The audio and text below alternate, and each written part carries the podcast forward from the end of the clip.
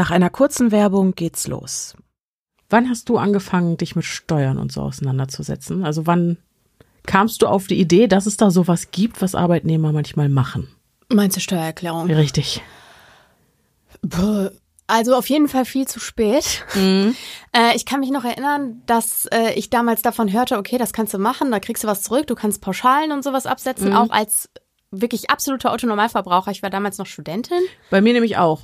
Ich war Studentin und dann sagte meine Stiefmutter, ey, das lohnt sich richtig. Du Ja, kriegst genau. richtig was wieder. Genau. Aber Leute, ich kann mich noch richtig gut daran erinnern, dass ich da saß und wirklich anderthalb Stunden lang noch mit dem, also da gab es Elster noch nicht, oder ich hatte es noch nicht jedenfalls, Mhm. dann alles handschriftlich eingetragen habe, so Formulare und so weiter. Mhm. Was hätte ich mir Erleichterung gewünscht, ehrlich jetzt. Also ich hätte sofort, vor allem, man kann es ja auch noch rückwirkend machen, ne? Da Genau. ist einem richtig Kohle durch die Lappen gegangen, wenn man so. nicht von Anfang an die Steuererklärung gemacht hat. Das ist so. Ich hatte zwar sofort einen Elster-Zugang, die Formulare da fand ich aber auch unfassbar schrecklich. Ja. Man muss Aber- sich schon damit beschäftigen. Definitiv. Und mein damaliges Ich wäre einfach nur froh für eine App wie Steuerbot gewesen. Da könnt ihr eure Steuererklärung nämlich ganz einfach im Chat machen, als ob ihr mit einem Steuerberater oder einer Steuerberaterin chatten würdet. Es werden euch ganz konkrete Fragen gestellt, die ihr einfach nur beantworten müsst. Eure Antwortmöglichkeiten werden euch sogar vorgeschlagen. Ihr könnt also de facto keine Fehler mehr machen. Die App ist für absolute Steuerlaien geeignet, ist idiotensicher. Und sollten doch mal Fragen offen bleiben, dann unterstützt euch der Support jederzeit gerne mit einer garantierten Antwortzeit innerhalb von 24 Stunden. Wenn ihr dann alle Angaben gemacht habt, übernimmt Steuerbot auch über die offizielle Elster-Schnittstelle die Übermittlung der Steuererklärung ans Finanzamt. Auch damit habt ihr also nichts mehr zu tun. Ihr müsst einfach nur euren Lohnsteuerbescheid haben und den bekommt ihr vom Arbeitgeber. Und ihr könnt euch mit dem Code Stimmen komplett in Großbuchstaben geschrieben 10 Euro Rabatt sichern. Dann zahlt ihr nur noch maximal 19,95 Euro für die Einreichung eurer Steuererklärung, was Steuerbot zum derzeitig günstigsten Anbieter auf dem Markt macht. Und ganz ehrlich, Das ist nix. es ist nichts und es lohnt sich. Ich Ja. weiß noch, ich zu Studentenzeiten, ich habe immer über 1000 Euro wiedergekriegt. Jedes Jahr. Das war so eine gute Finanzspritze. Also macht es einfach. Über 12 Millionen Menschen haben Steuerrückerstattungen bekommen und das im Durchschnitt in Höhe von 1072 Euro. Das sagt die Auswertung des Statistischen Bundesamts. Also, do it. Es sollte nichts im Wege stehen. Richtig. Alle Infos und den Link zum Sparen findet ihr auch nochmal in den Show Notes, der Folgenbeschreibung und unserem Linktree.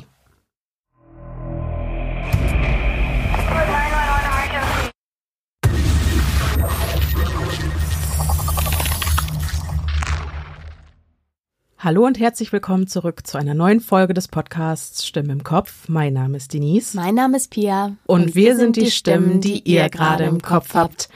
Jetzt fällt mir gerade ein, ich hatte die Begrüßung in der letzten Folge um ein etwas abgeändert. Aha. Ja, ich hatte gesagt, hallo und herzlich willkommen zurück zum True Crime Mystery Podcast Stimme im Kopf, weil ich dachte, Leute, die das zum allerersten Mal hören und so durch Zufall auf uns aufmerksam geworden sind, die haben ja keine Ahnung, Okay. was Wir machen die ist. Begrüßung einfach nochmal. Machen wir nochmal? Ja. Okay. Hallo und herzlich willkommen zurück zu einer neuen Folge des True Crime Mystery Podcasts Stimmen im Kopf. Mein Name ist Denise. Mein Name ist Pia. Und, wir, sind die Stimmen, die ihr gerade im Kopf habt. Es läuft noch nicht so rund, aber Gut, ich finde Das das, wird. gut. Okay, alles klar. Wir haben das angepasst. ich dachte so marketingtechnisch Ja, macht ist das doch prima. bestimmt wahnsinnig Ja, ich finde Sinn. das auch gut. Okay, schön, dass du wieder da bist. Ich freue mich zurück Ich zu habe sein. dich vermisst. Ich dich auch. Aber bevor wir in die Creep Me Out Geschichten einsteigen, möchte ich nochmals daran erinnern, dass wir am 29. Oktober 2023 in der Mitsubishi Electric Hall in Düsseldorf live anzutreffen sind, zusammen mit Mord am Mittwoch und Verbrechen von nebenan. Das solltet ihr auf gar keinen Fall verpassen. Solltet ihr nicht. Tickets, solange der Vorrat reicht. Genau. Wir können das auch nochmal verlinken in der Folgenbeschreibung, Boah, wo es denn Tickets gibt. Genau, findet ihr aber ansonsten auch immer unter dem Highlight äh, Late Crime Show. So heißt die Veranstaltung ähm, auf unserem Instagram-Kanal. Da sind auch nochmal alle Ticketstellen verlinkt. So, kleiner Reminder. Wir befinden uns immer noch in unserer Bedtime-Reihe. Genau. Heute Finale. Vier und fünf, ne? Mhm. Ja. Ich bin super gespannt, wie es weitergeht. Ich weiß es selber noch nicht. Mhm. Pia hat nämlich die letzten beiden Folgen äh, Geschichten übersetzt. Und ich bin, Im Schweiß meines Angesichts ähm, Ihr seht's mir nach, wenn das an irgendeiner Stelle krümelig sein sollte. Ich habe mich äh, bestens bemüht. Ich habe mich bestens bemüht. Du hast dich be stets bemüht, Genau. könnte man sagen. So. Ja, nee, also äh, gute Sache, gute Geschichten. Ich freue mich sehr und hab Bock und ich mach weiter mit. Ach, ne? Eine Ergänzung noch Hm. dazu. Ich habe eine Nachricht von einer Hörerin bekommen. Liebe Grüße an der Stelle. Äh, du weißt, von wem ich rede. Ähm, die mir schrieb, kann es sein, dass die Geschichte mit so und so endet? Wieso kenne ich das? Ja, wieso kennt sie Und dann, das? ja, weil das, glaube ich, eine relativ klassische Creepypasta ist. Ah. Und also ich habe dann auch geschrieben, die ist halt relativ bekannt und vielleicht ist das auf irgendeiner Mhm. äh, Plattform schon mal untergekommen. Manchmal suchtet man ja auch, man, man kann sich ja wahrlich in Rabbit Holes verstricken, Voll. auch in Bezug auf Vertonungen von Creepypasta und so. Mhm. Äh, da muss ja nur mal auf YouTube auf den entsprechenden Kanälen gelandet sein. Mhm. Und ähm, Das stimmt. Ja, Spannend. genau. Fand ich Ja. auch. Jetzt gerade dämmert so ganz dunkel hinten in meinem Kopf. Ja, Ich hatte letztens noch eine Idee, eine richtig, habe ich mir eingebildet, richtig gute Idee Ja. für Creep Me Out Folgen. Auch irgendwas ganz, es war eigentlich was ganz Gängiges. Ich weiß nicht, ob es was Famous im Creepypasta Wiki war oder irgendeine urbane Legende, wo wir unbedingt drüber sprechen müssen. Ich habe es vergessen. ach, Und ich weiß nicht, ob ich es irgendwo aufgeschrieben habe. das solltest du gleich mal checken. Ja, ich guck gleich. Okay. Oh, okay, manchmal ist mein Gehirn ganz schön ärgerlich. Okay. Ja, schade Schokolade. Fällt uns bestimmt wieder ein. So, Ansonsten könnt ihr uns auch immer Vorschläge schicken, was ihr denn gerne hören wollt. Ja, äh, entweder Themenvorschläge oder noch besser, sollte euch mal irgendwie eine Creepypasta Mhm. unter die Hände kommen, wo ihr sagt, das muss Stimme im Kopf neu machen. Oder seid ihr Creepypasta-Autorinnen und Jawohl. Autoren? Also Schickt uns das damit. auch. Genau. So, aber wir machen jetzt erstmal weiter mit Bedtime 4. Die da den Titel trägt Unheil bahnt sich an.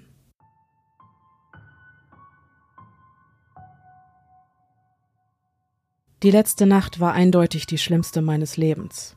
Ich kann mich nur schwer dazu bringen, das alles hier jetzt noch einmal wiederzugeben. Mittlerweile habe ich schon veröffentlicht, was an diesem verfluchten Ort, den ich einst zu Hause nannte, geschehen ist. Ein Besuch, der meine Kindheitsängste zurückkehren ließ. Vollkommen egal, was mir hätte widerfahren können, nichts hätte mich auf das vorbereiten können, was vergangene Nacht geschah. Nachdem ich mit dem in zwei Hälften gebissenen Spielzeugsoldaten vor Augen aufgewacht war, fand ich das Fenster leicht geöffnet vor. Nach kurzer Untersuchung war ich mir sicher, dass es von außen aufgebrochen worden war. Die Schlösser waren verbogen, als ob sie roher Gewalt ausgesetzt gewesen waren. Von außen konnte ich drei Einkerbungen erkennen, dort, wo der unwillkommene Hausbesucher scheinbar eine Art Werkzeug benutzt hatte, um das Fenster aus dem Schloss zu hebeln. Seltsam war allerdings, dass diese Kratzer sich über den ganzen Rahmen des Fensters zogen, wobei eine Brechstange oder ähnliche Geräte nur eine Delle dort hinterlassen hätten, wo sie benutzt wurden. Auf den ersten Blick war nichts gestohlen worden, und ich zwang mich, die Spuren als von Menschenhand geschaffen anzusehen und nicht mehr als von Klauen verursacht, wie ich es vorher gedacht hatte.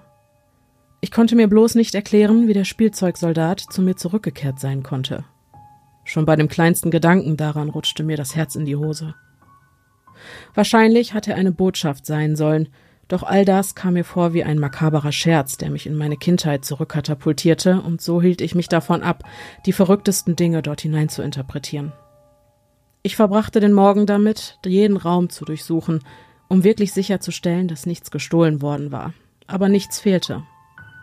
Ich konnte nur hoffen, dass dieses Ding auf dem Rücksitz in der Nacht zuvor mich nur ein allerletztes Mal erschrecken wollte und sich nun endgültig auf und davon gemacht hatte. Vielleicht war es so weit von diesem Zimmer entfernt schwächer. Normalerweise ist es recht einfach, sich ein traumatisches Erlebnis wenigstens ein bisschen schön zu reden. Daran hatte ich ja schon einige Erfahrungen gesammelt. Aber in diesem Fall wollte es mir einfach nicht gelingen. Dieses kaputte Spielzeug war nicht nur ein Scherz, es war ein Versprechen. Ein Versprechen, dass das Wesen zurückkommen wird, um etwas zu tun, an das ich nicht mal denken wollte. Meine Gedanken richteten sich wieder auf diese schrecklichen Nächte aus meiner Kindheit. Mich überkam wie damals eine Sehnsucht nach dem Tag und die Angst vor der Nacht, die ich fürchtete wie einen unnachgiebigen alten Feind. Meine Furcht wuchs, je mehr der Tag sich dem Ende neigte, fraß mich auf und brachte mich dazu, mir die seltsamsten Dinge auszudenken, die dieses Wesen mit mir anstellen würde, wenn es wirklich wieder einen Weg in mein Zuhause gefunden hätte. Versteht mich nicht falsch, meine Sorgen drehten sich nicht nur um mein eigenes Wohl. Als Kind dachte ich, dass dieses Etwas nur darauf versessen war, mich zu kriegen und glaubte keine einzige Sekunde daran, dass Familie und Freunden irgendeine Gefahr drohte. Das hatte sich aber inzwischen geändert. Ich hatte Angst. Ich spürte nichts anderes als Sorge um meine Mitbewohnerin, denn ich lebe nicht allein. Vor etwas mehr als zwei Jahren sind meine Freundin und ich zusammen hier eingezogen. Ich habe eindeutig schon genug Schaden angerichtet und werde deshalb nicht ihren richtigen Namen nennen. Stattdessen nenne ich sie hier einfach Mary. Mary und ich lebten glücklich zusammen und waren sehr verliebt. Ich wollte ihr an Weihnachten eigentlich sogar einen Antrag machen, aber das hat sich jetzt wohl alles erledigt. Jedenfalls wusste ich, dass sie an diesem Abend nach Hause kommen würde. Sie ist häufig auf Konferenzen und Tagungen im ganzen Land unterwegs, weshalb sie öfter gleich für mehrere Tage weg ist. Ich beschwere mich nicht. Wir beide wissen, dass mir ab und an ein paar Tage allein auch ganz gut tun können, vor allem weil ich mich so ungestört voll und ganz aufs Schreiben konzentrieren kann. Trotzdem vermisse ich sie und nach diesen Ereignissen der Vergangenheit, dem erneuten Durchleben dieser Erinnerungen und mit dem Wiederkehren meiner Ängste vermisse ich sie mehr als je zuvor. Sie kam etwa gegen 18 Uhr und ich empfing sie mit einem Lächeln, einer warmen Umarmung und einem herzlichen Kuss. Ich versuchte meine Beunruhigung so gut es ging zu verstecken, aber Mary kennt mich besser als jeder andere Mensch auf der Welt, deshalb fragte sie ohne zu zögern, was ist los? Es fiel mir schwer, die richtigen Worte zu finden, und ich stotterte etwas herum, als ich ihr erzählte, dass ich eine Geschichte aus meiner Kindheit aufgeschrieben hatte und durch das erneute Durchleben dieser dunklen, unschönen Erinnerungen ziemlich durch den Wind war. Mary hat eine extrem sorgsame Persönlichkeit, und so legte sie ihre Koffer und Taschen auf den Boden und bat mich zu erzählen. Aber ich konnte nicht. Ich konnte dieses Wesen nicht erwähnen, das nun seinen Weg zu uns gefunden hatte ein unsichtbarer Eindringling, eingelassen von meiner idiotischen Neugier. Zu diesem Zeitpunkt war ich davon überzeugt, dass sie mich für verrückt halten würde, hätte ich es ihr erzählt. Doch nun, im Nachhinein, wünschte ich, ich hätte ihr die volle Wahrheit gesagt. Wenn es eines gibt, was einer Beziehung mehr schadet als eine Lüge, ist es eine Halbwahrheit. Nicht, weil so etwas einfach nur Betrug ist, sondern weil es die verdorbene Wahrheit ist, verdreht und dazu missbraucht, so ausgelegt zu werden, dass es den Vorstellungen des Erzählers entspricht. Ich erzählte ihr meine Halbwahrheit. Ich erzählte ihr von den Geschehnissen aus diesem seltsamen Zimmer und von dem Wesen aus dem Schaukelstuhl. Doch das ist eben auch, wo die Wahrheit endete und die Lüge begann. Ich erzählte ihr, überlegt und bewusst, dass das alles nur meiner kindlichen Einbildung entsprungen war und erzählte nicht von meinem Besuch im Haus meiner Kindheit. Da ich wusste, dass sie früher oder später das aufgebrochene Fenster und die Spuren entdecken würde, ersann ich die Geschichte von einem Einbrecher, den ich heldenhaft vertrieben hatte. Ich machte mich zu einem Helden. Ich log sie an und sie war sichtlich beeindruckt, behandelte mich besonders freundlich, alles wegen einer hässlichen Täuschung. Zu dem Zeitpunkt war mir die Wahrheit peinlich und nun schäme ich mich für diese Lüge. Wäre ich ehrlich gewesen, hätten wir die ganze Sache vielleicht zusammen durchstehen können. Doch stattdessen nutzte dieses Wesen meine Unehrlichkeit und trieb einen Keil zwischen Mary und mich. Dann nahmen mir die Geschehnisse der letzten Nacht das Wichtigste, was es in meinem Leben gab. Ich wollte nicht, dass es Nacht wurde, doch sie kam in all ihrer Schwärze und hüllte uns in unserem Bett langsam in Dunkelheit. Mary schlief schon, jeder ihrer Atemzüge eine beruhigende Erinnerung daran, dass ich nicht allein war. Doch trotz der Tatsache, dass es mir um einiges besser geht, wenn jemand bei mir ist, tat ich die ganze Nacht kaum ein Auge zu. Wenn mein ungebetener Gast eintreffen würde, das wusste ich aus Erfahrung, würde er vorsichtig sein und mit jedem seiner unbemerkten Besuche die Kontrolle über mich verstärken, als wenn es Zeit bräuchte, um seine volle Kraft zu erlangen, als würde es sich an meiner Angst laben. Nervosität hielt mich auf Trab und bekämpfte den nahenden Schlaf mit beeindruckendem Erfolg. Am Ende gewann dann aber doch die Müdigkeit, und während mein Wecker so auf vier Uhr morgens zusteuerte, ergriff mich der Schlaf. Die entspannende, dunkle Decke der Vergessenheit wusch meine Angst fort, und meine Sorgen waren nur noch eine ferne Erinnerung. Mit einem leisen Seufzer sank ich noch tiefer in die Matratze und schlief endlich ein. Egal wie tief der Schlaf auch ist, nur selten kann er durch nichts gestört werden. Während ich gerade an der Schwelle zu einem Traum schwebte, begann mich etwas zu stören. Langsam schob es sich in meinen Kopf. Ich öffnete meine Augen und wartete darauf, dass sie wieder klar wurden. Mary lag ruhig neben mir. Ich beruhigte mich etwas, indem ich ihrem Atem zuhörte. Einatmen gefolgt von Ausatmen, wieder und wieder, rhythmisch, beständig. Ich begann wieder einzuschlafen. Aber nein, da war etwas anderes, klar und doch undefinierbar. Es schien leise und entfernt, fast als wäre es von etwas bedeckt, als käme es hinter irgendetwas hervor. Ich versuchte genau hinzuhören, doch es war zu leise. Ich blieb noch ein paar Minuten liegen, doch mit jeder Sekunde schmerzte dieser unhörbare Ton in meinen Ohren wie eine Glasscherbe auf einem offenen Nerv. Der Schlaf hatte mich nun endgültig verlassen. Frustriert entschied ich mich dazu, den Ursprung dieses Geräusch zu suchen. Ich setzte mich auf und hörte genau hin. Dieses Geräusch war anders als alle anderen, die ich je zuvor gehört hatte, so leise, doch als mein Verstand sich endlich voll auf dieses Geräusch richtete, glaubte ich zu wissen, was ich hörte. Es war dumpf, als wäre es bedeckt oder würde durch einen Schleier zu mir dringen, aber für mich klang es wie wie ein sich wiederholendes Gemurmel. Ich glaube, ich habe etwas Ähnliches doch schon mal gehört, als ich meine Großmutter im Altersheim besucht hatte. Ein Ort, der mit seinen scheinbar orientierungslos durch die Hallen laufenden, altersschwachen, teils gebrochenen Bewohnern einen tiefen Eindruck bei mir hinterlassen hat. Daran erinnerte es mich. Ein kontinuierlicher Strom nicht entzifferbarer Worte, gesprochen von jemandem in ewiger Verwirrung. Ich schaute zu Mary. Ihre Brust hob und senkte sich bei jedem Atemzug. Leise stand ich auf und bemerkte sofort, dass das Gemurmel lauter geworden war. Unter der Tür kroch etwas Licht hervor, denn ich hatte das Licht im Flur angelassen. Das tue ich immer. Durch dieses Licht konnte ich das Zimmer schwach, aber sicher erkennen. Ich schaute mich um, um zu sehen, ob irgendetwas anders war, doch der Raum lag da wie zuvor. Als ich einen Schritt nach vorne ging, wurde das Gemurmel wieder ein wenig lauter. Ich konnte zwar immer noch nicht verstehen, was gesagt wurde, aber ich erkannte die Art der Stimme. Sie klang alt, über die Jahre trocken geworden, mit einem rauen, kehligen Unterton.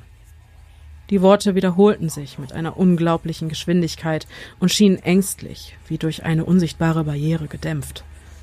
Ich hatte Angst, aber die Tatsache, dass Mary im selben Zimmer war, gab mir Mut. Mit einem tiefen Atemzug voller Beklommenheit nahm ich einen weiteren Schritt nach vorne und spürte den kalten Boden unter meinen Füßen. Wieder wurde die Stimme lauter. Es kann auch nur Einbildung gewesen sein, aber ich könnte schwören, dass die Stimme aufgeregter klang, je näher ich kam. Als ich den nächsten Schritt machte und die Lautstärke des Gemurmels wieder anstieg, bekam ich einen riesigen Schrecken. Zwischen dem unverständlichen Gebrabbel konnte ich ein Wort heraushören ein Wort, das mir das Blut in den Adern gefrieren ließ. Es sprach meinen Namen. Es kannte meinen Namen. Ich weiß nicht warum, aber an dieser Stelle wusste ich, dass es eine unbegrenzte Reichweite haben musste. Ich wusste, dass ich es wohl nie loswerden würde. Ich wusste, das Wesen war wieder da, und es würde mich umbringen. Plötzlich bemerkte ich etwas aus dem Augenwinkel, eine Bewegung, gefolgt von dem Rascheln von Stoff. Nun wusste ich, wo diese seltsame, aufgeregte Stimme herkam und warum sie so dumpf klang. Ich sah es, ein paar Schritte vor mir. Da stand das Wesen, hinter den geschlossenen Vorhängen. Der helle Mond drang nicht ganz durch den dicken Stoff, reichte aber gerade aus, dass ich schwache Umrisse erkennen konnte. Es beobachtete mich. Ich kann meine Gefühle in diesem Augenblick nur schwer beschreiben. Meine Angst stieg wieder an, doch ein seltsamer Zwang, eine ziemlich unpassende Absicht überkam mich. Ich musste es sehen. Ich machte noch einen vorsichtigen Schritt auf die Vorhänge zu. Sie schwang sacht hin und her, als ob sie von einem leichten Windhauch erfasst wurden, doch ich konnte nicht sagen, ob er von meiner Bewegung oder von dem Wesen hinter dem Schleier aus Stoff verursacht wurde. Ich war nun nah genug, um sein mühsames Atmen zu hören, wie die Luft sich mit jedem Atemzug lautstark an der schleimigen Flüssigkeit in seinem Hals vorbeischob. Das war es. Ich würde mich diesem Monster entgegenstellen, dieser lebendig gewordenen Schreckenserinnerung meiner Kindheit. Während ich langsam meine rechte Hand hob, berührte ich versehentlich den Stoff, wodurch dessen leichte Bewegung den Vorhang für einen winzigen Augenblick teilte. Ich stöhnte erschrocken auf. Auch wenn es wirklich nur für einen kurzen Moment war, offenbarte die Lücke im Stoff zu lange, was dahinter stand. Ich kann kaum beschreiben, wie es aussah. Auch jetzt noch schließe ich meine Augen und wünschte, ich könnte es einfach aus meiner Erinnerung löschen. Es zitterte, während es weitersprach, und immer wieder dieselben unverständlichen Worte wiederholte, wobei es klang, als würde es eine bizarre Mischung aus unzähligen Sprachen sprechen. Seine schlaffe Haut zog sich über spröde, hervorstehende Knochen, Wirbelsäule, Rippen und innere Organe stachen unter seiner hauchdünnen, blassen, mattvioletten, fast blauen Hülle hervor. So unterernährt es auch schien, sein Magen jedoch schien voll und an seinem Platz, und die knochige Erscheinung trug nicht gerade dazu bei, das Gefühl zu vermindern, dass es fähig war, seinem Opfern unsägliches Leid zuzufügen. Übelkeit stieg in mir hoch, als ein verdorbener, widerlicher Gestank die Luft erfüllte. Als es weiter murmelte, klang es, als wären seine Zähne faul und zerbrochen. Ich konnte nicht anders, als Mitleid für diesen zitternden Wicht zu verspüren. Es schien, als müsste er schon ziemlich lange hungern. Meine Gedanken wurden etwas klarer und ich merkte wieder, dass dieses Ding nicht zu bemitleiden, sondern zu fürchten war. Man kann es nicht verstehen, nur bekämpfen. Ihm war nicht kalt. Es zitterte vor Aufregung, wie ein Drogenabhängiger vor dem nächsten Schuss. Während ich noch darüber nachdachte, was ich gerade gesehen hatte, bereitete ich mich schon wieder darauf vor, den schützenden Schleier aus Stoff wegzuziehen und zu offenbaren, was sich dahinter verbarg. Ein kaltherziges Etwas, ein Voyeur der schlimmsten Art. Als ich erneut meine Hand hob, bemerkte ich etwas. Ein unaufhörliches, verworrenes, raues, undeutliches Flüstern quetschte sich durch seinen zerstörten Mund und murmelte die drei schrecklichsten Worte, die ich je gehört hatte. Dreh dich um. Ich spürte einen kalten Atem in meinem Nacken. Zunächst bewegte ich mich nicht, doch Liebe ist ein starkes Gefühl. Wäre ich allein gewesen, hätte Angst mein logisches Denken ausgelöscht, doch Mary schlief im selben Raum, in dem sich auch dieses Etwas befand. Ich musste sie beschützen. Schließlich drehte ich mich also doch langsam um. Während ich das tat, hörte ich dieses Ächzen und Stöhnen. Nach einer Viertelumdrehung konnte ich seinen Atem riechen. Der Gestank des Todes lag in der Luft. Dann hörte ich eine Stimme, doch sie kam nicht von diesem Ding. Sie kam von Mary. Sie stieß einen panischen Schrei aus, der mein Herz zerriss. Ein Schrei, der mich bis in alle Zeiten verfolgen wird. Nun sprang ich sofort herum und wollte mich vor Wut auf das Wesen stürzen, doch es stand nicht hinter mir. Es saß auf dem Bett. Es zuckte unruhig und sein Atem rasselte vor Vergnügen.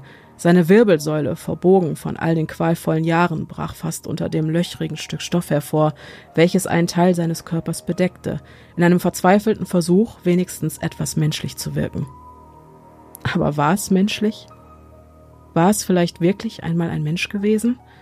Oder war es etwas so Niederträchtiges, etwas so Verabscheuungswürdiges, so verstoßen und mitleidslos abgewiesen, dass kein Mensch es jemals auch nur annähernd verstehen könnte?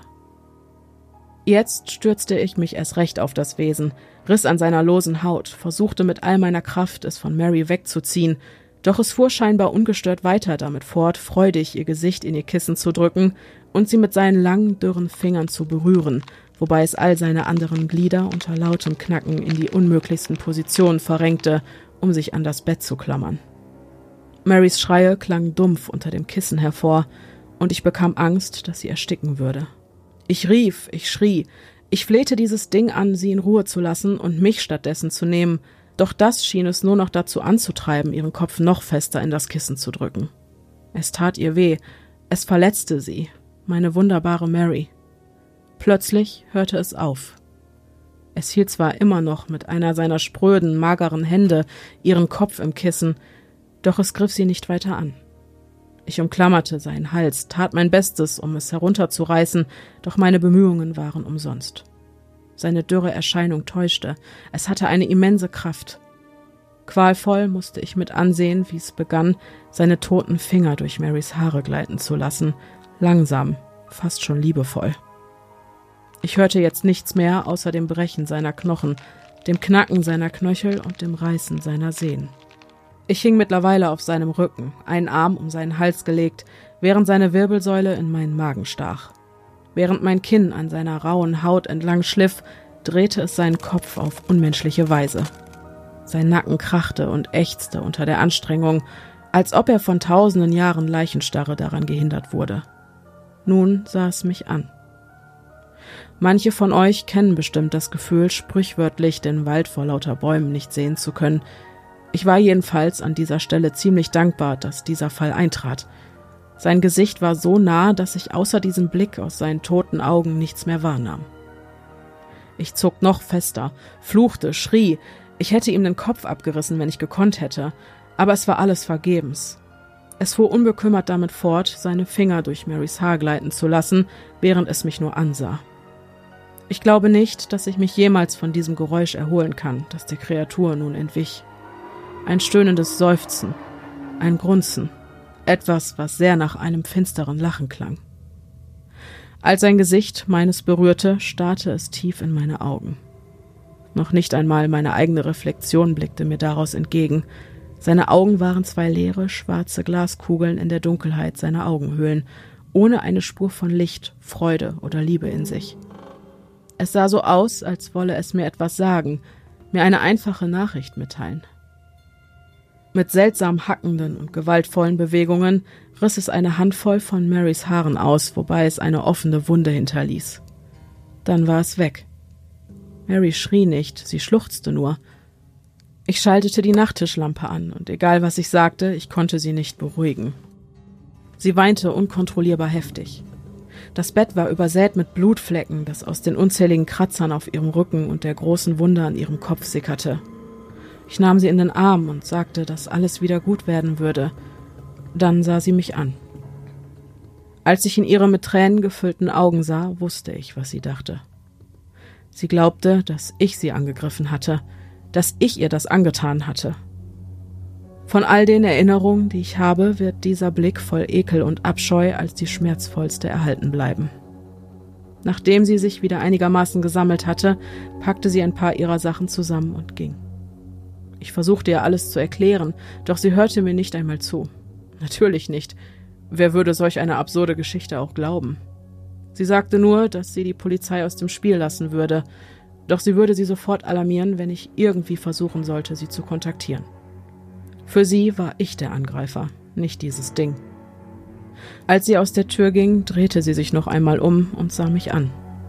Dann brach sie wieder in Tränen aus. Sie ist weg. Ich habe sie für immer verloren. Die Frau, die ich mehr liebte als alles andere auf dieser Welt, denkt, ich wäre ein abscheuliches, brutales, menschliches Wesen. Wenn sie doch noch verstehen würde, dass, was auch immer es war, nicht menschlich ist, und falls es das einmal war, diese Zeit schon lange hinter ihm liegt.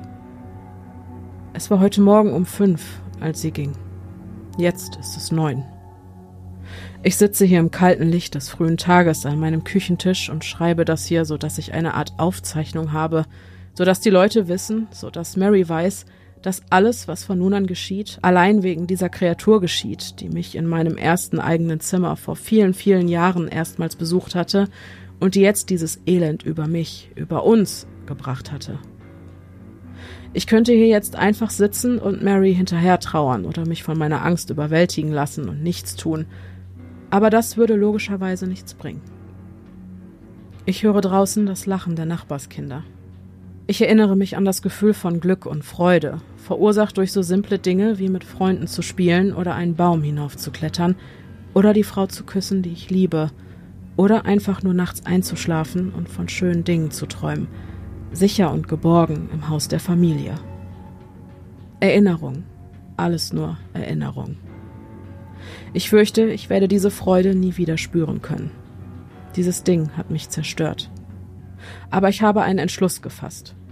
Was auch immer es noch vorhat, was auch immer dieses abscheuliche Vieh noch alles mit mir anstellen will, ich werde nicht zulassen, dass es noch einer anderen Person Schaden zufügt oder in das Leben eines weiteren unschuldigen Kindes eindringt, so wie in meines vor so vielen Jahren. Ich muss jetzt aufhören zu schreiben. Es gibt noch einiges zu tun, bevor es dunkel wird, bevor es wiederkommt. Mein Plan steht. Und ich brauche nur ein bisschen Glück, dann wird schon alles klappen. Ich wünschte, ich könnte sagen, ihr hört von mir, aber das ist unwahrscheinlich. Ich werde tun, was getan werden muss. Heute Nacht werde ich es töten.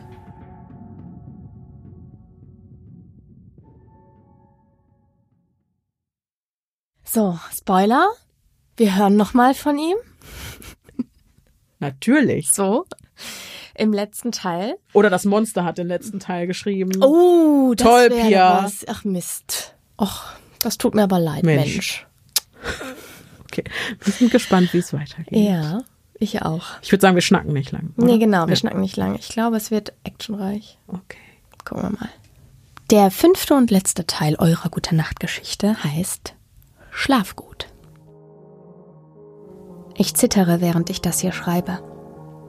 Vor zwei Stunden ließ mich die Polizei wieder gehen und ich bin gezwungen, hier so schnell wie möglich die Ereignisse der letzten Tage zusammenzufassen. Ich möchte alles vergessen, aber ich weiß, dass ich es nicht vergessen kann und auch nicht vergessen sollte. Ich muss erzählen, was passiert ist, sonst werde ich nie zur Ruhe kommen.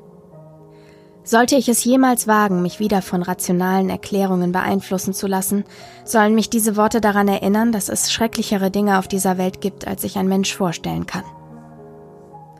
Als Mary ging, wusste ich, dass ich sie für immer verloren hatte. Doch anstatt mich untätig in Depressionen zu stürzen, ließ ich mich von einem bestimmten Gedanken leiten. Ich musste dieses Ding zerstören, bevor es noch irgendeiner anderen unschuldigen Seele Schaden zufügen konnte. Ich wusste, dass ich mein Leben dabei verlieren könnte, doch da ich das Gefühl hatte, sowieso schon alles verloren zu haben, kam mir das eher wie ein lächerlich geringes Opfer vor. Man sagt zwar, dass man Rache am besten eiskalt serviert, aber nachdem ich all die Jahre davon geträumt hatte, dieses Ding, den dunklen Schatten, der auf mir gelegen hatte, für immer loszuwerden, wollte ich ihm ins Gesicht lachen, während sein Leben langsam erlischt. In dieser Nacht musste es sterben, auch wenn ich mit ihm in die Hölle gehen würde.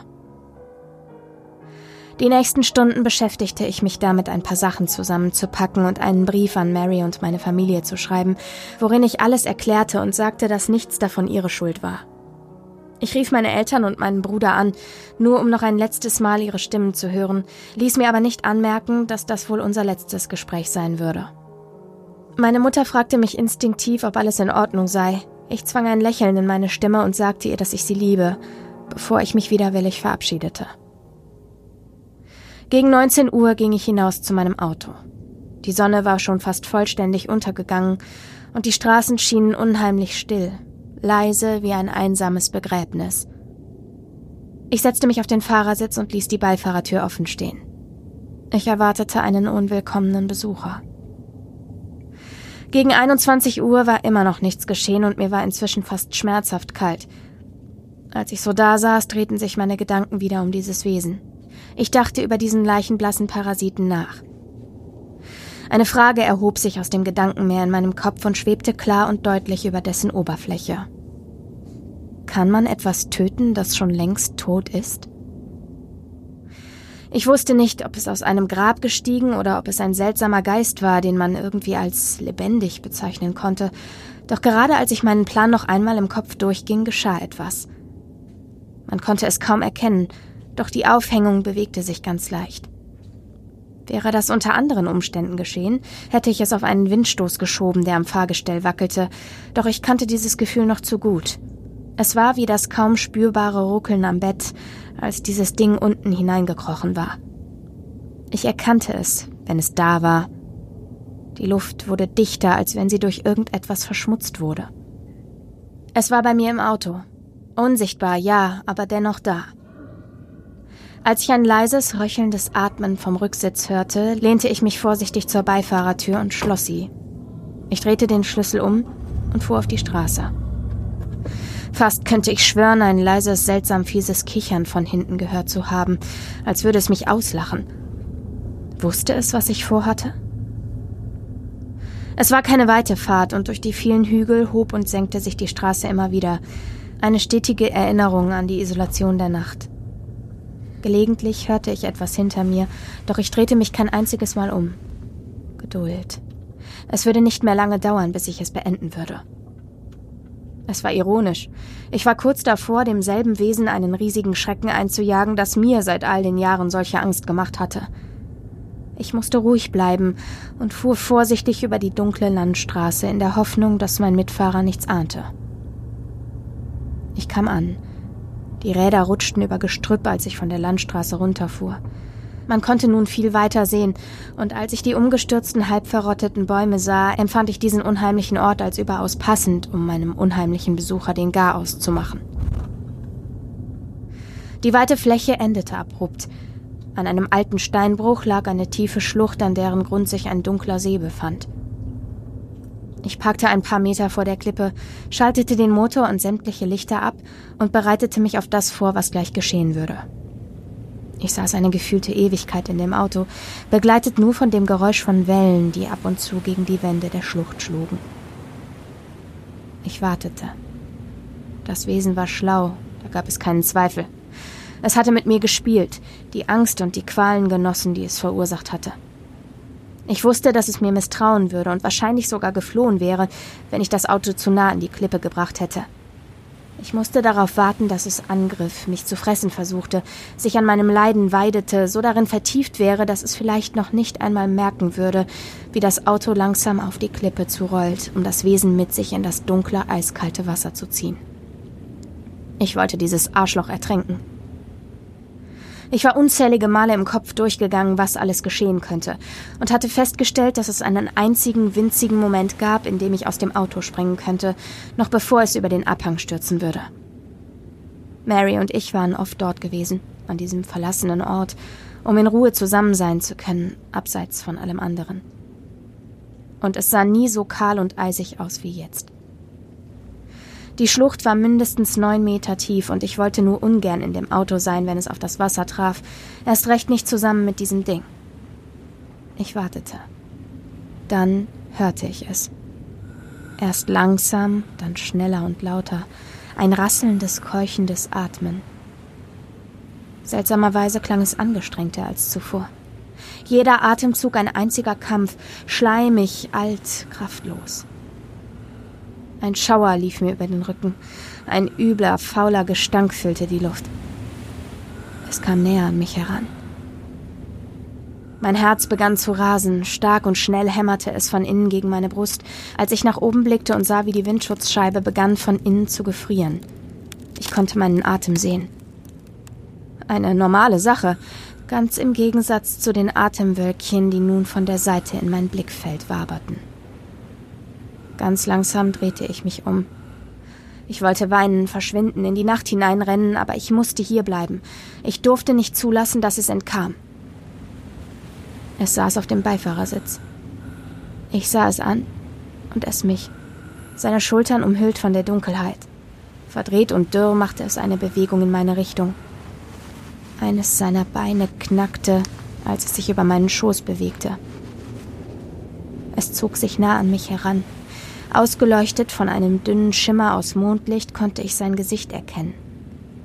Haut hing von seinen zerstörten Gesichtszügen herab. Glasige Augen starrten in meine, als sich ein breites Grinsen über seinem Gesicht erstreckte. Es offenbarte verfaulte Muskeln, kaputte Zähne und Sehnen unter der Haut. Während es sich näher an mein Gesicht zog, keuchte es und sein fauliger Gestank drang in meine Nase.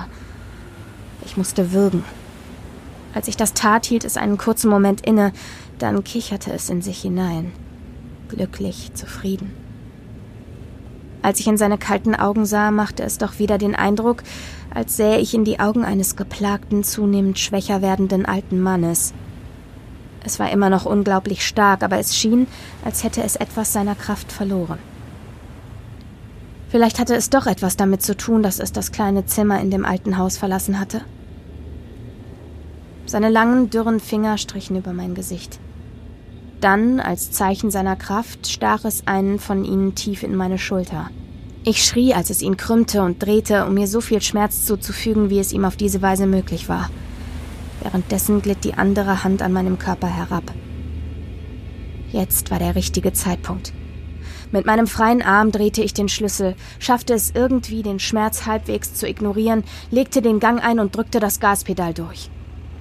Die Kreatur bäumte sich auf, schrie, versuchte über mich zurück auf den Rücksitz zu kriechen, doch ich hielt es mit aller Kraft bei mir. Die Wut auf das, was es Mary angetan hatte, gab mir zusätzliche Kraft. Wir rasten auf die Klippe zu. Verzweifelt sah ich zur Fahrertür. Als wir uns dem Hang näherten, schrie ich vor Wut und schubste das Wesen von mir. Es krabbelte in den Rücksitz, kämpfte um sein Leben, während ich um meines kämpfte, indem ich die Tür aufschloss. Es war zu spät. Das Auto stürzte über die Klippe und bevor ich es mitbekam, schlugen wir schon in das dunkle Wasser, teilten seine Oberfläche mit gewaltiger Kraft. Ich hätte sterben sollen, doch eine Art Kissen aus Luft nahm mir die Fallkraft. Trotz allem knallte ich mit dem Kopf gegen den Türrahmen. Benommen sah ich mich um. Das Geräusch, das das Wesen hinter mir von sich gab, klang verzerrt und doch vertraut. Der Schrei gleich dem eines dämonischen Kindes entkam dem Wesen. Es wusste, dass es kurz vor dem Tod stand. Das Wasser war eiskalt und strömte nun mit solcher Kraft durch die zerstörte Tür hinein, dass ich zur anderen Seite gedrängt wurde. Ich holte verzweifelt tief Luft und mein Mitfahrer tat es mir gleich. Die Kreatur warf sich hin und her auf der panischen Suche nach einem Ausweg. Als es die offene Tür bemerkte, zog es sich an den Vordersitzen gegen das anströmende Wasser nach vorne. Ich ballte meine Hand zur Faust und schmetterte sie mit voller Kraft in das Gesicht des Scheusals. Wieder versuchte es an mir vorbeizukommen, und ich wusste, dass ich mit ihm sterben musste, um es lange genug im Auto zu halten. Ich war starr vor Kälte, als das eisige Wasser mein Kinn erreichte. Mein Herz kämpfte gegen die Kälte an, und mit einem plötzlichen Ruck tauchte ich unter. Ich hielt meinen Atem an und bereitete mich auf einen eiskalten Tod vor. Ich hoffte nur noch, dass es nicht allzu wehtun würde. Meine Gedanken wanderten noch einmal zu Mary und zu meiner Familie, und ein Gefühl von Trauer überkam mich. Doch als ich weiter gegen dieses Wesen ankämpfte, ihm den Weg nach draußen versperrte und es zurückhielt, sah ich kurz nach unten und bemerkte etwas. Sein Bein war durch den Aufprall zwischen Armaturenbrett und Boden des Autos eingeklemmt, und es konnte sich zwar noch bewegen, das Auto aber nicht mehr verlassen. Ich drehte mich sofort um und schwamm aus der Tür. Ich konnte zwar kaum etwas erkennen, aber das Mondlicht reichte aus, um mir den Weg zu leuchten. Als ich mich gerade aus der Tür hinaus ins Freie gezogen hatte, schnappte sich dieses Biest mein Bein und zog mich zu sich zurück. Es hatte jede Hoffnung aufgegeben, doch es wollte, dass ich mit ihm ertrank. Wir kämpften eine gefühlte Ewigkeit miteinander, während wir langsam immer tiefer in unser kaltes, nasses Grab sanken. Ich spürte, wie mein Körper mich anflehte zu atmen, das letzte bisschen Luft aus meinen Lungen zu entlassen und dann das eiskalte Wasser in mich aufzunehmen. Doch mein Verstand bündelte seine letzten Reserven und wies mir einen Ausweg. Noch einmal sammelte ich das letzte bisschen Kraft in mir zusammen und stemmte meine Füße gegen das Armaturenbrett, stieß mich mit all dieser Kraft ab und entkam so dem Griff des Wesens. Ich erinnere mich sonst an kaum etwas, was danach geschah. Ich meine, einen qualvollen, hasserfüllten Schrei gehört zu haben, den mein jahrelanger Peiniger von sich gab, als ich ihn zurückließ. Dann fand ich mich am Rande des Sees wieder. Kalt und nass, aber lebendig. Die Wunde in meiner Schulter machte mich langsamer, als ich mich auf den Heimweg machte, beeinträchtigte mich, doch nach etwa zwei Stunden war ich da. Als ich das wohlbekannte Schild mit dem Namen meiner Straße erblickte, übermannte mich ein Gefühl der Erleichterung. Das Gefühl, dass ich etwas geschafft hatte, ein Gefühl von Stolz und Triumph. Ich hatte dieses Ding ein für allemal besiegt.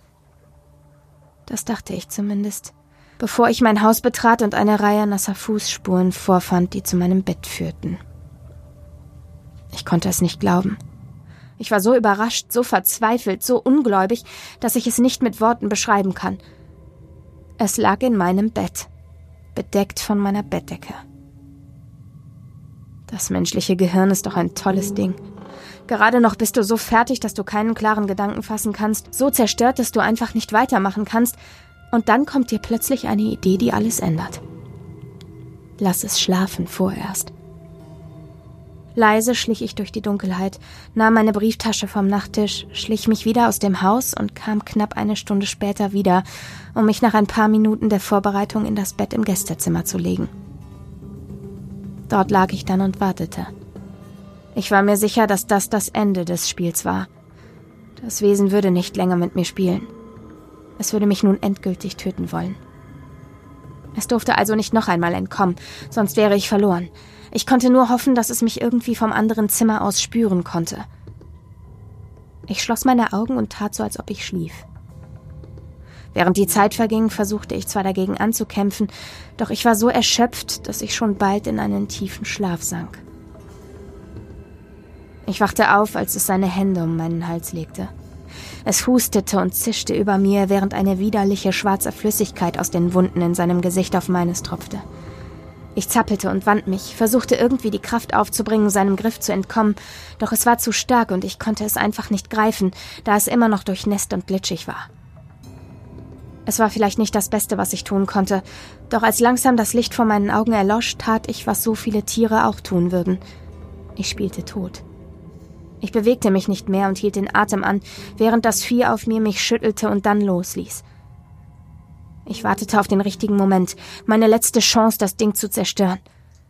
Sein Atem beruhigte sich und es starrte mich an, fast schon als ob es wusste, was ich tat.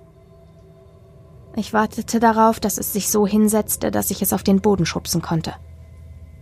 Es kam näher an mich heran und lächelte spöttisch. Ich wollte schreien, irgendetwas tun, doch ich durfte mich nicht bewegen. Es war noch nicht der richtige Zeitpunkt. Kurz darauf fing es an, in der Wunde in meiner Schulter herumzustochern und alles wieder aufzukratzen. Der Schmerz war gigantisch, aber ich gab kein Lebenszeichen von mir. Dann schob es langsam und geduldig zwei seiner dünnen, missgebildeten Finger in meinen Mund. Der Geschmack war überwältigend, faulig, tot.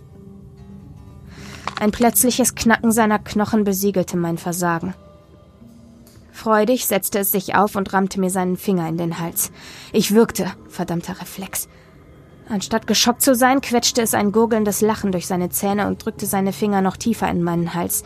Sie waren eiskalt und ich spürte, wie sie an der Innenseite meines Halses kratzten. In solch schrecklichen Momenten entwickelt man oft erst seine wahre Stärke. Ich rollte mich zur Seite, stieß das Wesen von mir und fiel auf den Boden. Schnell griff es nach meinem Bein und versuchte mich zurückzuziehen, doch mit einem gezielten Tritt schaffte ich es, mich zu befreien. Es starrte mich einen Moment an. Seine brüchigen Knochen knackten, während es sich auf dem Bett vor mir erhob, um sich auf mich zu stürzen. Seit ich ein Kind war, machte es mich fertig. Es hatte mich gequält, Mary angegriffen und mein Leben zerstört. Jetzt war die Zeit der Rache gekommen. Es war in meine Falle getappt. Ich kannte es lang genug, um zu wissen, wie es vorgehen würde. Feuer beseitigt alles.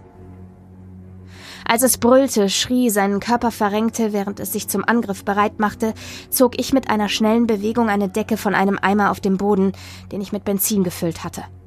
Mit all meiner Kraft warf ich den Eimer in Richtung der Kreatur. Das Benzin ergoss sich über den knorrigen Körper. Es grinste mich an, verspottete mich für meine bloße Existenz, lachte mich für diesen kläglichen Angriff aus. Ich zog ein Feuerzeug aus meiner Tasche, klappte es auf, zündete es an und warf es auf das Bett. Es schrie, wand sich in Qualen.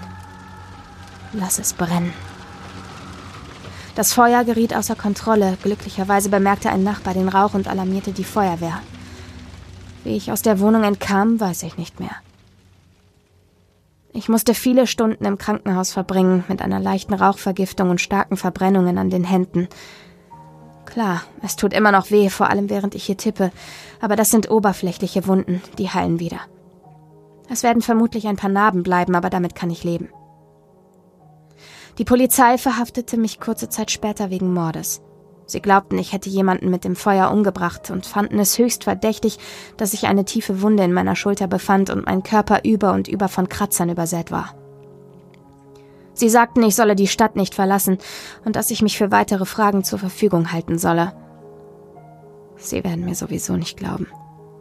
Sie haben keinerlei menschliche Überreste gefunden und auch sonst keine Beweise, dass noch jemand bei mir war nur einen seltsamen Abdruck einer menschlichen Silhouette auf dem Bett und an der Wand. Vielleicht hat das Wesen versucht zu entkommen, aber ich bezweifle, dass es damit erfolgreich gewesen sein könne. Eine riesige Last ist von mir abgefallen. Erst jetzt, wo sie weg ist, merke ich, dass sie schon immer da war, seit mich damals das erste Mal das Rascheln der Bettdecke unter mir geweckt hat. Dieses Ding konnte mich auch aus großer Entfernung noch kontrollieren, und nun ist es weg. Endlich fühle ich mich wieder wohl. Ich bin völlig fertig, weil Mary weg ist. Und ich werde sehr wahrscheinlich kein Geld von der Versicherung bekommen, da die Polizei früher oder später herausfindet, dass ich das Feuer gelegt habe. Meine Hände und meine Schulter schmerzen, mein Verstand aber nicht. Heute schreibe ich das hier aus einem Hotelzimmer. Klein und bescheiden, aber es reicht aus. Heute Nacht werde ich wieder schlafen und träumen. Sorgenfrei, wie damals als kleines Kind, bevor dieses Scheusal in mein Leben kam. Ich glaube, dass sich noch mehr zwischen Himmel und Erde verbirgt, als ich mir vorstellen kann. Ich habe einen Teil davon kennengelernt, den ich nicht wiedersehen möchte, und morgen beginne ich damit, mein Leben wieder aufzubauen. Ein glückliches Leben, ohne Wesen aus der Wand. Es ist weg, das spüre ich. Ich weiß es. Es wird etwas Zeit brauchen, bis ich mich an diese Freiheit gewöhne. Wahrscheinlich werde ich mir ab und zu noch etwas einbilden. Lebenslange Paranoia verschwindet nicht von heute auf morgen. Ich muss lernen, diese Sicherheit zu akzeptieren.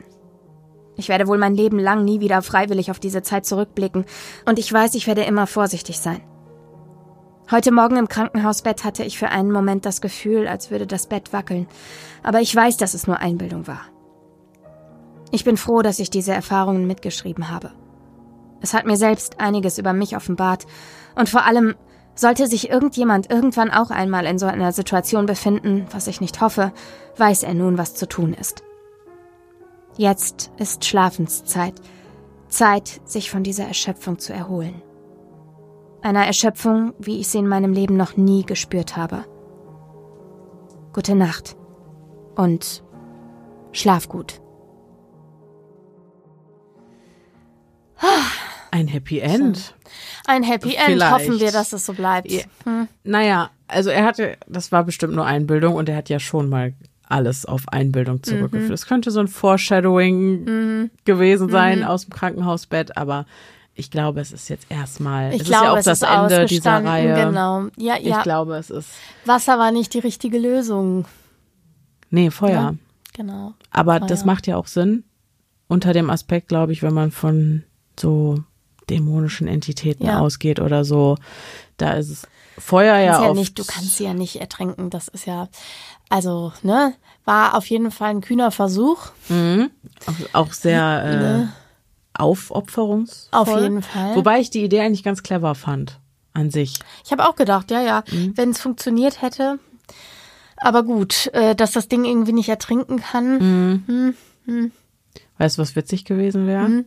Wenn die Geschichte, also er, die Geschichte, für, am Ende geht's ja immer wieder zurück quasi ins Hier und Jetzt, wo er dann da sitzt und das jetzt Genau. gerade schreibt. Wenn er dann was hinter sich hört. Ja, und dann hast du nur noch Buchstabensalat am Das wär Ende, der so- das so wär- V, V, V, V, V. Das wäre halt so klass der Klassiker gewesen. Ja. Ich hatte auch, also sowas als ich es übersetzt gerechnet. Mhm. hatte, hatte ich auch ein bisschen damit gerechnet. Aber tatsächlich ist es ja nun wirklich eine Geschichte mit einem wirklich, ähm, mit einem wirklichen Ende und einem guten Ende auch. Ja. Gott sei Dank. Ne? Ja. So. Und ich denke, äh, die Folge hat auf jeden Fall den Hashtag Kreaturkeule mal wieder Ach, verdient. auf jeden Fall. Aber ich finde Doppelt es trotzdem, es war nicht zu viel, ne? Also, oder es war zumindest Sie so. kam ja auch ohne großes Blätter. Genau, Wobei, genau. also trotzdem habe ich auch hier gemerkt, diskreteren Horror finde ich immer unheimlicher, Ja, wenn dann auf einmal was hinterm so. Mhm. Vorhang steht, im Schaukelstuhl sitzt oder gar mit dir im Bett liegt. Ja, ja, genau. Ich finde dieses Kopf, stell dir vor, du liegst auf der Seite im Bett und drehst dich um und dann liegt da direkt vor dir so eine Ja, Fratze. ja. Das ist halt Ja, ja, komplett. voll. Ähm, ich finde auch, ich finde es auch so, so dieses weniger plakative Mhm. holt mich auf jeden Fall auch mehr ab, zumindest gänsehaut-technisch. Mhm. Ne? Äh, aber diese Fratzennummer geht halt auch immer, ne? Wenn sich dann Klar. so ein fettes Grinsen auf dem Gesicht dieser Figur ausbreitet und so, das ist halt auch immer schön ekelig, ne? Ja, auf jeden Fall. Ich denke immer noch an die lachende Fratze im Flur, von Mhm. der Nina erzählt hat. Oh, Digga, jetzt krieg ich halt schon wieder so, das hat mein, mein Herzchen hat so einen kleinen Flups gemacht, irgendwie so. So kurz ein Zentimeterchen weiter kurz. runtergerutscht. Ja, ja, genau. Ja. Ja. Nee, und äh, so hat es ja auch nur Sinn gemacht, dass wir diese Reihe mal hier zu Ende bringen. Und das war auch die erste Reihe, die wir ja Genau, hatten. Genau. Und ich mag das eigentlich ganz gerne, muss ich sagen, weil man sich nochmal so anders und mehr vielleicht in den Geschichten verliert, wenn es mehr Teile Auf sind. jeden Fall. Ich, find- finde es auch cool. Ähm, ist ja jetzt eher ein Zufallsprodukt gewesen. Richtig? Ähm, Ja. Man könnte natürlich auch nochmal auf die Suche gehen Nach und Reihe Mehrteilern. finden, die man irgendwie Ja. noch so machen könnte. Ja. Oder wenn ihr eine Idee habt, Ja, wie gesagt. gesagt, Ideen gerade bei Genau. Creep Me Out, da sind wir langsam so ein bisschen am Ende unseres Lateins. Die hatten ja auch meistens Oberthemen wie Nachtschicht oder Genau. Keller. Genau. Ähm, Also wir, wir finden sicherlich noch das eine oder andere, aber falls jemand Ideen hat für Themen Genau. oder für äh, tatsächlich sogar Creepypastas, Genau, ganz guck, wenn euch ganz konkret, kon ganz kon konkret, konkret, konkret. konkret, wie, konkret, Konkret. richtig, ne? Habe kurz vergessen, wie, wie dieses Wort heißt. Ähm, Geschichten in den Sinn kommen, die ihr gut findet, die gut geschrieben sind oder wenn ihr generell Autoren kennt, die ihre Geschichten für solche Zwecke zur Verfügung stellen, könnt ihr uns alles mal zukommen lassen. genau, Da so, freuen wir uns drüber. auf jeden So, Fall. kauft Tickets. Kauft Tickets, Freunde. Jetzt. So. Ihr wollt euch wahrlich nicht entgehen lassen, wie krass nervös ich sein werde. Und man wird, nee, ich schwöre bei allem, was mir heilig ist, man wird es nicht merken. Ja, aber ich brauche ja schon den Emotional Support der Hörerherzchen. ja, auf jeden Fall, kommen. auf jeden Fall, auf jeden Fall. Lasst euch nicht entgehen, wie nervös Denise sein wird und man wird es nicht merken. Aber ihr könnt euch sicher sein, Ja. äh, es ist so. Ja, genau. Also Das es wäre auf so jeden sein. Fall schön, ähm, möglichst viele Menschen dort zu sehen, die diesen Podcast auch gern konsumieren. Sie. Sie, sie. So. Das war unsere heute, heute, unsere heute Creep Me Out. Unsere heute Mund ist schon fusselig. Mund ist schon fusselig, genau. Ähm, wir hoffen, euch hat diese kleine Reihe gefallen und dass wir uns beim nächsten Mal wieder hören. Bis dahin, Bleibt bleibt sicher, es, ist gefährlich da draußen.